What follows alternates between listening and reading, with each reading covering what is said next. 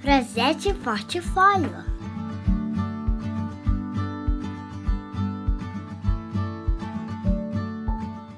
Oi, meu nome é Sofia Porto Balvitz. Este é o projeto Tutorial Portfólio, que teve patrocínio da Prefeitura do Natal e do Governo Federal a partir da Lei Aldir Blanc. Sou artista há 10 anos e uma das tarefas mais difíceis para mim sempre foi a de preparar portfólios. Por isso, vou tentar aqui passar alguns passos para a construção de um.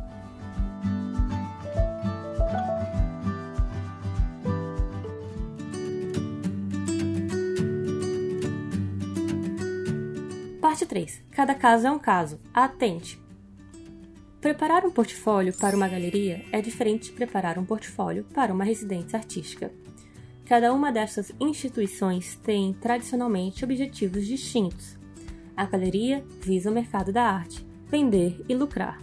E a residência, bom, ela também está inserida no mercado da arte, mas visa principalmente o desenvolvimento de pesquisas artísticas e costumam estar muito interessadas em projetos inéditos ou em processo. Um outro exemplo que talvez contextualize esse momento diante da necessidade de se fazer um portfólio é o seguinte: um prêmio de fotografia contemporânea está interessado em experimentações que permeiam a arte contemporânea.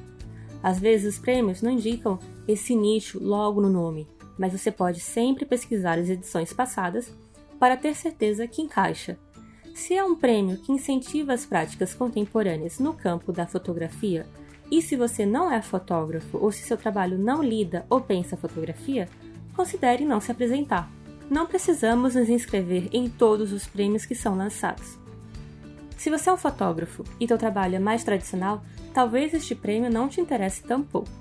Agora, se ainda tendo um trabalho mais tradicional você se interessar em se inscrever, se inscreva, mas faça isso de coração aberto para um possível não. E tente aprender das escolhas da comissão julgadora. Tente pensar nos motivos que te levaram a se inscrever e aproveite a oportunidade para analisar os trabalhos selecionados. Agora, se você é um jovem artista no começo de carreira que anda experimentando diferentes técnicas com materiais e práticas híbridas, eu diria para você abusar das inscrições, tentar diferentes facetas, assumir diferentes identidades. Muitos não os virão, mas é parte do aprendizado. Outro exemplo bem bobo. Uma bolsa de residência que faz uma chamada para arte e tecnologia talvez não te escolha se você mostrar toda a tua experimentação em talha de madeira mesmo que teu projeto esteja muito bom e mesmo que teu trabalho seja de muita qualidade. Agora, talvez você esteja caminhando em direção à tecnologia e queira usar a madeira como matéria suporte. E talvez você não tenha nada material ainda para mostrar e esteja trabalhando no mundo das ideias. Pois bem, estamos falando aqui de um projeto em aberto, de uma proposta de pesquisa, e projetos assim também merecem portfólios. Em casos assim, tente mostrar como se dá essa ponte entre o que você fazia antes e o que você quer fazer no futuro. O que te levou a isso? Que leituras? Que artistas? Que referências? Alguma experiência em particular que vale a pena ser contada?